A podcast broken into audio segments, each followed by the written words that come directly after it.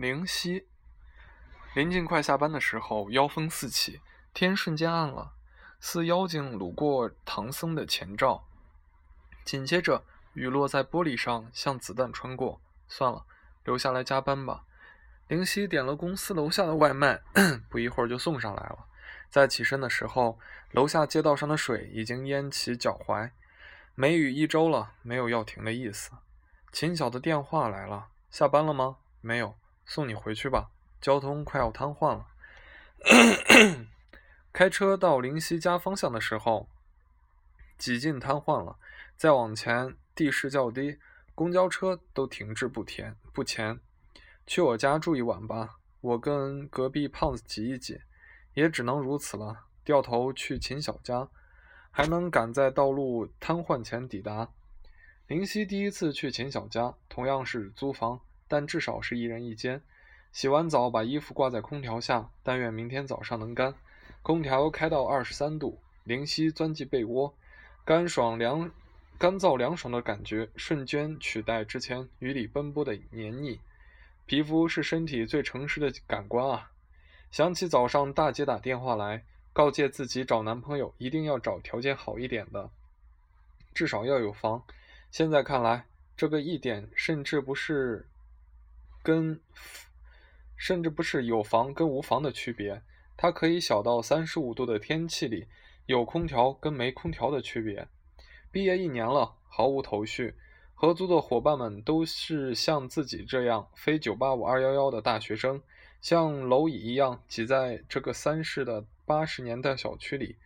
武汉的夏天最高有四十多度，隔壁的情侣在废品回收站租了一个空调，偶尔开门。一股凉气从没来得及关上的门缝里溜出来，实在是舒服。灵犀跟室友商量，要不我们也租个空调吧，算上押金，每人三百块，可以用到九月底。室友显然不肯，都熬了一个多月了，夏天应该不会长了吧？灵犀就此作罢，本来自己也并不阔绰。室友姓乔，租房时在校内论坛上认识的，都是面相和善的女孩，一拍即合，让出一半的床就省了一半的房租呢。自我介绍的时候只肯说姓乔，叫我小乔就好了。小乔，林夕在心里默念，这样也好，距离会阻挡一些不必要的摩擦。每天早晨，林夕会比。大家提前半个小时起床，快速冲个澡，洗掉隔夜的汗渍，长发淡妆，合体的衣裙，装扮成男女都有好感的样子，是灵犀大二就懂得的事。当然，付出的不仅仅是外表上的功夫，还有对劳动的虔诚和对这个社会的敬畏。但是在设计师助理这个职位上，显然很难看出建树。跟秦晓的相识在公司楼是在公司楼下的餐厅里。林夕正在接一个家乡打来的电话，电话打完，秦晓走过来问林夕是不是来自古城。方言很像，两人说起来家乡位置虽然距离甚远，却也同属古城管辖范围。老乡在同一栋写字楼工作，当即留了电话，熟络起来。灵犀了解到秦晓毕业六年，跟朋友合伙做生意，开一辆二手车。跟他们这些刚毕业的蚁族相比，算是小有成就吧。次日回家，小乔正好在楼下遇到，淡淡的一笑，算是跟秦晓打过招呼了。上楼的时候搭上灵犀的肩膀，不要太快搬出去哦。我知道，昨晚不是路上积水吗？搬出去。林晓没想过对秦晓不无好感，但是还没上升到爱情。秦晓甚至都没有正式表白。只是在一次灵犀帮忙做方案到深夜，在二十四小时肯德基门口被秦晓突如其来的拥入怀中，两人的关系就这么顺理成章了。秦晓不止一次的说过，要林星干脆辞了那边的工作过来他这边，直接跟客户对接方案，有差旅费，有提成。林夕在考虑直接上手负责一些事情，他还是敢于尝试的。比这样永无止境的躲在背后做设计师助理进步得快，但是工作若是和感情交织在一起，难免疙瘩。梅雨终于停了，连日晴好。为了赶之前落下的进度，没日没夜的加班。但是这些辛苦并没有体现在工资上。意识到劳动的廉价晋升的无望，林夕彻底动摇了。在秦晓这里工作不见得轻松，但至少各司其职，不像以前总是处理别人的琐碎。小公司是能者多劳的。林夕收到夏日的倦怠，全身心投入。渐渐的，随着责任范围的扩大，林夕有一种与秦晓并肩作战的感觉。办公室有了各种猜猜想。但是两人仍以同乡自称。秦晓有时带他去应酬，男人堆里难免荤段子多。林夕不太适应，但也知道自己那点洁癖不能用在工作上。况且这种跟客户私底下的接触是不能够带外人的，酒也必须喝一点。必要的时候，女人一杯酒比男人管用。但是尽管如此，秦晓仍然看出来林夕的心不在焉。几次抱怨他为什么不能放开一点，林夕心里咆哮了：“你难道看不出来他们带去的都是小三吗？你难道要我像他们一样放得开？”可林夕什么也没有说。有些话一旦说出来，就变成事实了。他心里仅存的一点对爱情的期待，是用来抵御眼前琐碎的利器。这利器碎了，他自己也就站不稳了。冬天的时候，公司来了一位新同事。据说，是秦晓招进来的，身材很妖娆，说话很直接。一起出去玩过一次，酒劲正酣的时候，站起来，一只脚跨在凳子上，段子张口就来。公司的男同事们都被他说得脸红。林夕知道秦晓带他出去应酬，自己也乐得只做实事，熬夜赶方案，与难缠的客户纠缠，深夜的硬座出差。林夕只是工作更用了点力。但谁又知道是不是心底那一点失落在作怪呢？春节回家，秦晓把林夕放在他家附近，只说今年还不适合拜见林夕的父母，就匆匆开车自己回家了。开年的工作更忙，秦晓甚至毫不犹豫地把众人不愿意接手的棘手活都给了林夕。为数不多的同事里面严传言四起，说林夕失了宠。那个性感尤物上了位，格子间的生活确实枯燥了些。林夕自己也不知道自己听进去了没。若是直截了当的去质问，也太没意思了。只是自己仿佛一个士兵，听从将令无数次的攻上城墙，用自己的血肉之躯为别人攻城略地。将军似乎并不在意将士的死生，只是林夕自己知道。哪怕作为士兵，自己的生命也仅有一次啊！公司的另一个股东夏总去宜昌出差，林夕和新来的小王同行，一路上风景不错。夏总突然问起林夕：“你不是秦晓的女朋友吗？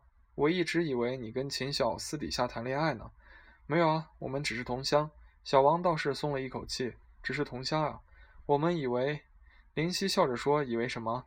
小王翻出朋友圈。那个性感尤物前几天发出了一张照片，这张照片应该只对林夕一个人设置了吧？